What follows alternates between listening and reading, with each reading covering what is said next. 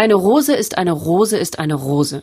Das ist Teil eines Gedichts, aber ein Satz, bei dem die Rosenexperten von Sangerhausen sicher vehement widersprechen würden. Denn in der ehemaligen Bergbaustadt im Südharz zählt man nicht eine, sondern zehntausende Rosen. Die Stadt gilt als Weltrosenhauptstadt.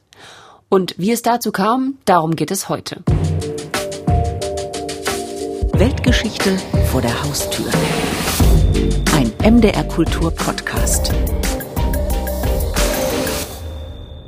Jetzt nochmal Hallo von mir. Ich bin Pia Uffelmann. Ich hoste diesen Podcast, in dem wir Ihnen alle zwei Wochen Geschichten aus Sachsen, Sachsen-Anhalt und Thüringen mitbringen.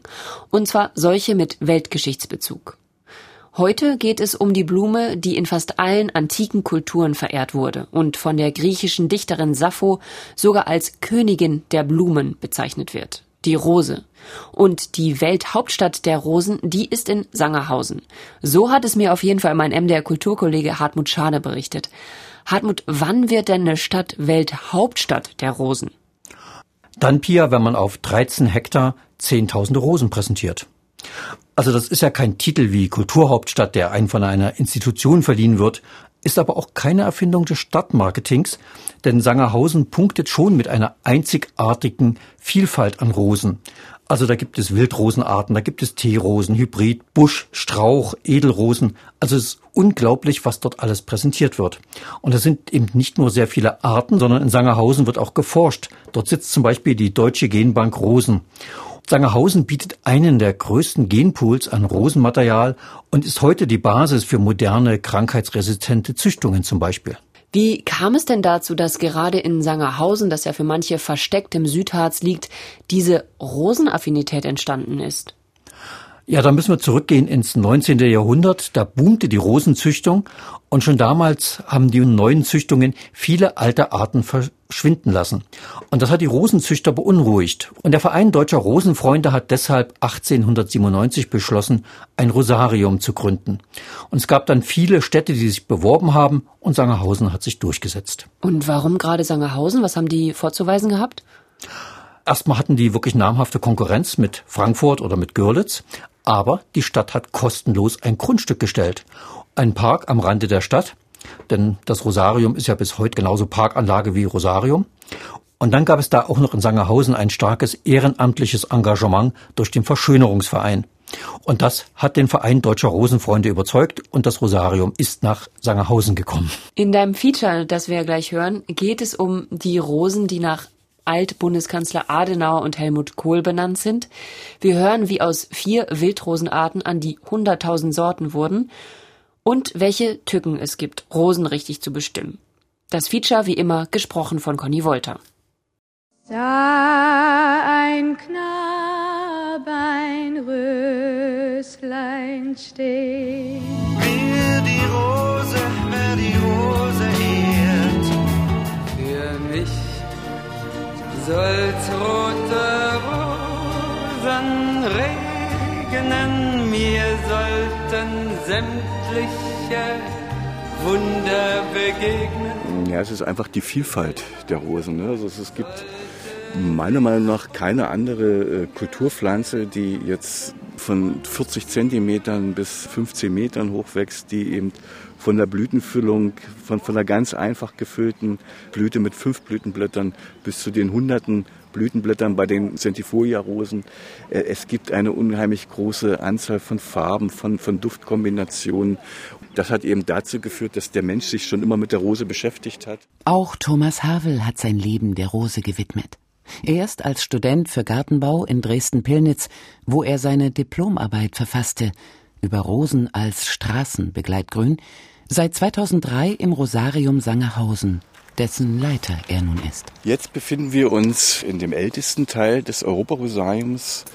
Es war dort, wo am 3. Juli im Jahr 1903 das Rosarium gegründet wurde auf einer Fläche von sechs Morgen Land. Das entspricht ungefähr 15.000 Quadratmetern.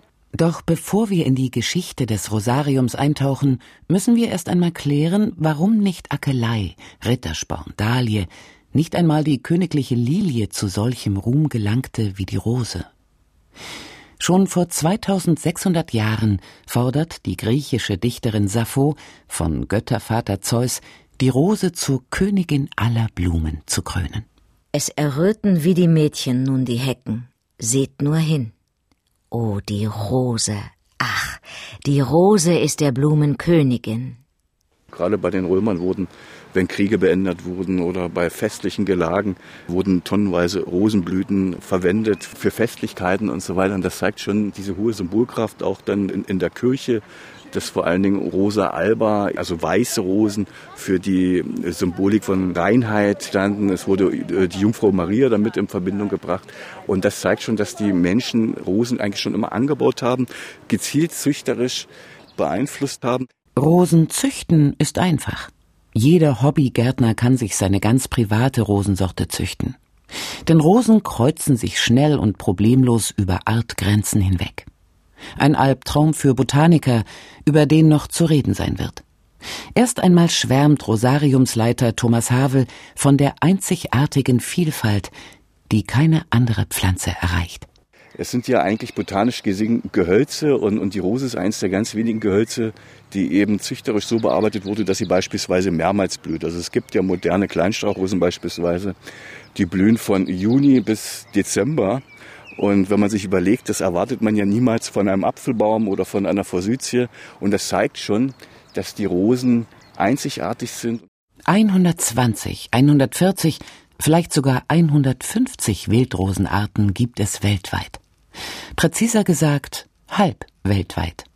Denn Wildrosen wachsen nur nördlich des Äquators. Entstanden sind Portland, Tee, Moos, Damaszener, Noisette oder Bonbonrosen aus nur fünf Wildrosenarten. Der Hundsrose, Rosa canina, der Rosa gallica, die entgegen ihres Namens aus dem Kaukasus stammt, Rosa moschata, Rosa fetchenkoana und Rosa foetida.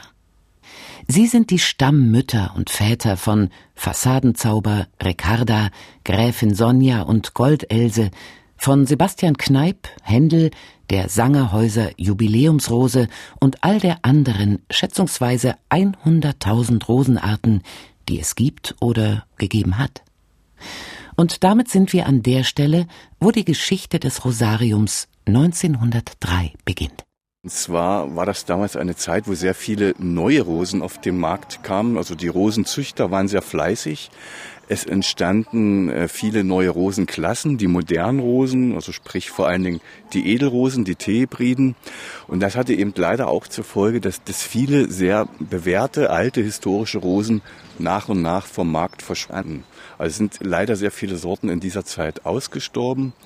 Und diesen Umstand äh, ja, bemängelte auch der Verein Deutscher Rosenfreunde, der 1883 äh, bereits gegründet wurde und regte die Gründung eines Vereinsrosariums im Jahr 1897 an. Und das ist der Beginn der Geschichte des Europarosariums. Dass das Rosarium dann nach Sangerhausen gekommen ist, haben wir eigentlich zwei sehr engagierten Bürgern der Stadt Sangerhausen zu verdanken. Das ist erstens ein Sangerhäuser Kaufmann, Albert Hoffmann, und die andere äh, prägende Figur bei der Gründung des Rosariums war der Gymnasialprofessor Ewald Knau. Diese waren ehrenamtlich engagiert im Sangerhäuser Verschönerungsverein und diesen beiden Persönlichkeiten gelang es, schnell die Stadt Sangerhausen zu überzeugen, kostenlos ein Stück Land zur Verfügung zu stellen. Und zwar vom ehemaligen Stadtpark. Und da wurde das Rosarium dann hier im Jahr 1903 gegründet. Als Rettungsstation für Rosen, eine Arche Noah für die Königin der Blumen. Gerade weil sie schon seit den Zeiten der alten Griechen und Römer und vorher bereits an den Höfen der chinesischen Kaiser gezüchtet wurde, gibt es eine nicht mehr überschaubare Vielfalt. Die 100.000 Rosensorten, von denen schon die Rede war, sind eine grobe Schätzung. Wie viele es wirklich gegeben hat, weiß niemand, noch weniger, wie viele Rosensorten schon ausgestorben sind. Die 8700 Rosen, die Sangerhausen zur weltgrößten Rosensammlung machen, sind in jedem Fall nur ein Bruchteil der Varietäten. Wir mussten deshalb das Sammlungsgebiet so ein bisschen eingrenzen. Also wir konzentrieren uns auf deutsche und europäische Sorten und auf Wildrosenarten, wenn es geht nach definierten Herkünften, also die beispielsweise dann auf Sammlungsreisen in China oder Afghanistan, wo eben sehr viele Rosen wild vorkommen, eben dann in unsere Sammlung integriert werden. Oder zu Ihrer Lieblingsrose gibt es sowas? Ja, ich bin allgemein ein Freund von Wildrosen. Also ich mag naturnahe Rosen und mag eigentlich so die Klasse der Alba-Rosen sehr. Aber jetzt so eine ganz spezielle, bevorzugte Rose habe ich nicht. Die mir das erzählt, ist Gerhild Schulz, wissenschaftliche Mitarbeiterin im Rosarium und Koordinatorin der Deutschen Genbank Rosen. Seit 2005 existiert die Genbank und seither ist Gerhild Schulz damit beschäftigt, Rosen zu bonitieren. Ein Wort, das ich noch nie gehört habe.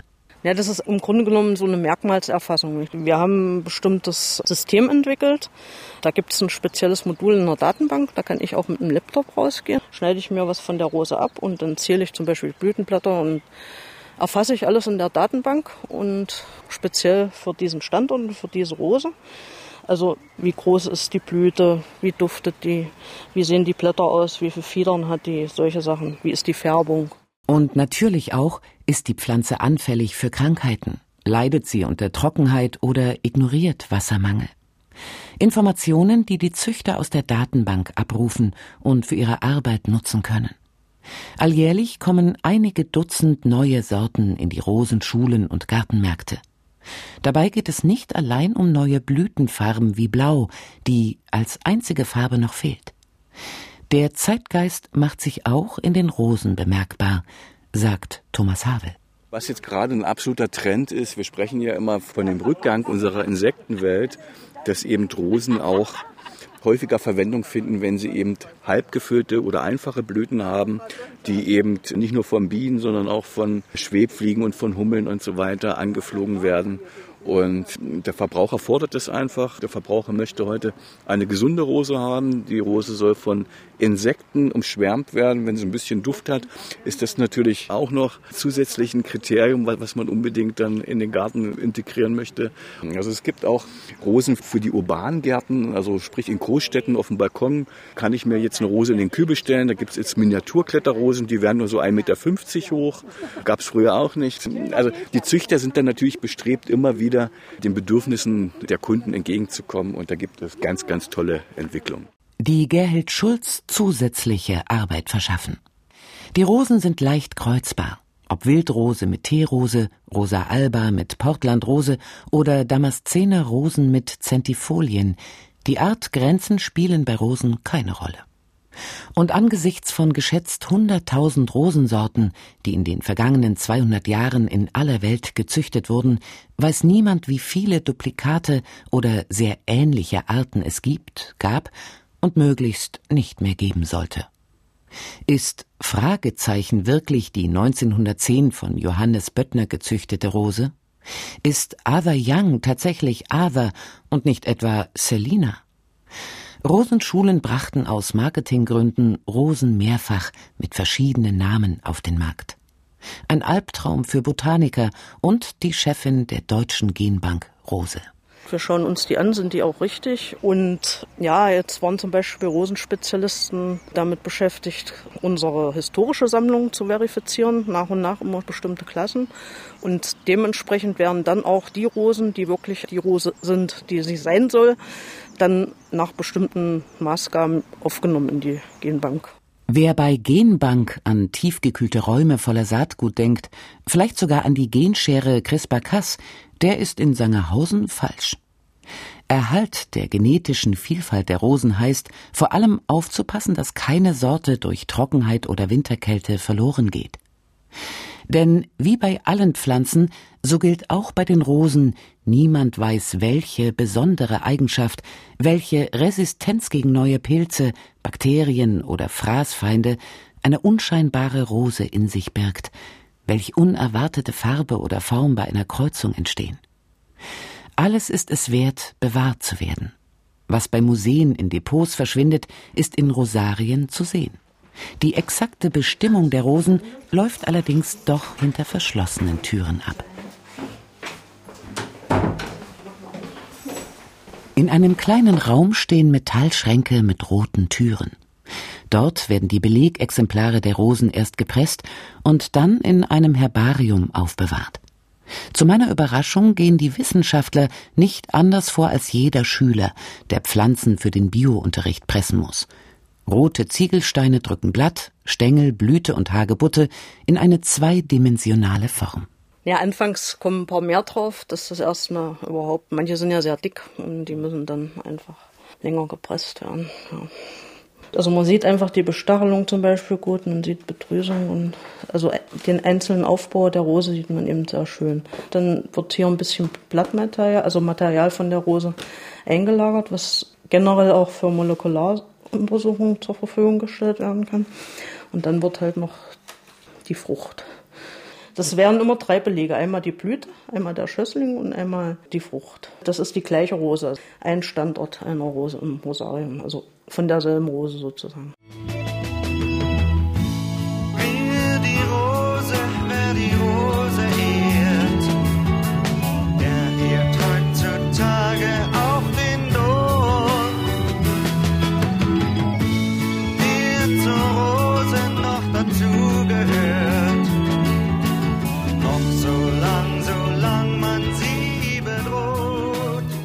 Bedroht als Ganzes sind die Rosen nicht. Und für den Erhalt jeder einzelnen Rosensorte gibt es Rosarien. In Frankreich, den USA, Australien und Indien, in Dortmund, Kassel und Sangerhausen, das weltgrößte. Aus den anderthalb Hektar sind heute 13 geworden. Immer wieder musste Platz für neue Rosen geschaffen werden. Zuletzt 2003 mit einem neuen Eingangsbereich. Also wir, wir sehen ja auch, wenn man durch die 13 Hektar läuft, man hat auch so gestalterisch so völlig verschiedene Stilepochen. Und dieser Schaugarten sieht jetzt erstmal sehr unspektakulär aus. Es ist eine strenge rechteckige Beetform hier zu sehen. Und zwar ist das damals so entstanden, es gab hier in den 60er Jahren einen öffentlichen Wettbewerb, wie denn eben diese Erweiterungsfläche gestaltet werden soll. Und, und diese Gestaltung hat damals gewonnen. Äh, sieht jetzt, ja, wenig spektakulär aus, hat aber für uns heute den riesigen Vorteil, wir kriegen hier auf diesen relativ engen Raum rund 2500 Rosensorten unter. Wer eine bestimmte Rose sucht, der kommt in den eher nüchternen Schaugarten. Optisch reizvoller sind die Beete mit den Kletterrosen, die Sangerhausen typisch an drei Beinen aus Fichtenstangen ranken, sind die Beete mit goldenem Reiter, Suleika, Spreeglut und Elbegold, mit junger Liebe, Feuertaufe und Firlefanz. Rosenzüchtungen aus der DDR. Man kann eigentlich zu diesem Sortiment sagen, es ist genauso gut und genauso schlecht wie eben das Sortiment der anderen Länder zu der damaligen Zeit eben auch. Also was auffällig ist, wir werden immer wieder gefragt bei diesen DDR-Rosen, ob es denn jetzt die Walter Ulbricht Rose oder Erich Honecker Rose oder irgendwie Fünfjahresplan oder irgendwas gibt. Und das ist komischerweise nicht so. Also sämtliche DDR-Rosen haben völlig apolitische Namen und das ist erstaunlich. Warum das so ist, kann ich auch nicht sagen, aber es ist einfach so. Rosigen Personenkult gab's nur im Westen des geteilten Rosenlandes. Mit den Sorten Bundeskanzler Adenauer, Helmut Kohl, Helmut Schmidt. Der SPD-Kanzler ist zitronengelb mit frischem Duft, während Adenauer und Kohl sich tiefrot präsentieren. Helmut Kohl wird dank seines kräftigen Wuchses als echter Hingucker im Beet beworben. Politisch sind die Herren Geschichte, als Rosen haben sie Zukunft. Entgegen ihres Images als anspruchsvolle Diven sind moderne Rosensorten robust und für den Klimawandel gerüstet, sagt Rosariumschef Thomas Havel. Eigentlich gerade jetzt in schwierigen Zeiten, wo doch in manchen Regionen die Trockenheit immer mehr zunimmt, wo wir mit immer heißeren Sommern zu kämpfen haben, gilt die Rose auch als Chance bei in der Pflanzenverwendung, weil wenn sie sich einmal am Standort etabliert haben, bilden sie ein sehr tiefgehendes Wurzelsystem aus und kommen dann eben auch mit sehr langen Trockenperioden eben über die Runden. Und das ist natürlich ein Vorteil, den die Rose gegenüber vielen anderen Kulturen, äh, beispielsweise aus dem Staudenbereich oder von anderen Gehölzen eben auch hat. A rose is a rose is a rose. Eine Königin bleibt eben eine Königin, eine Königin und lässt sich nicht von widrigen Zeiten beeinflussen, weder klimatisch noch kulturell. Was auch Rosenfreund Adenauer wusste. Die Rose ist etwas so Schönes, dass auch der wahnsinnigste Züchter sie nicht verderben kann. Sie erfindet sich ja eigentlich immer wieder neu. Da braucht die Rose meiner Meinung nach wenig Befürchtung haben, weil sie ja für sich spricht. Also es gibt äh, so viele unterschiedliche Eigenschaften bei den Rosen, die eben äh, die Menschen aber immer wieder, je nachdem, eben positiv ansprechen. Und deswegen mache ich mir da eigentlich wenig Sorgen. Aber der Hauptgrund ist einfach wirklich die Vielfalt der Rose, weil da ist für jeden was dabei. Naturnahe, einfache Blüten, insektenfreundlich, bis zu gigantisch mit 15 Meter hoch. Und da sind immer wieder auch Rosen dabei, die auch unter schwierigen Verhältnissen äh, wirklich die Menschen erfreuen, auch im öffentlichen Grün, in privaten Gärten und so weiter. Und da mache ich mir eigentlich überhaupt keine Sorgen, dass die Rose da irgendwann mal unmodern wird. Ramblin'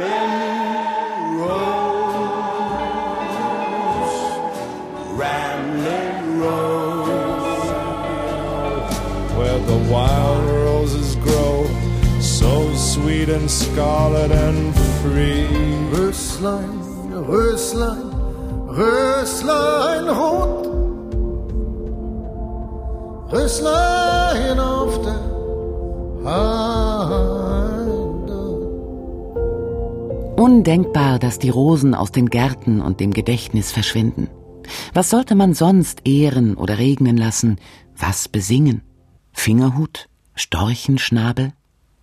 Nein, eine Rose bleibt eine Rose, bleibt die Königin der Blumen. Weltgeschichte vor der Haustür.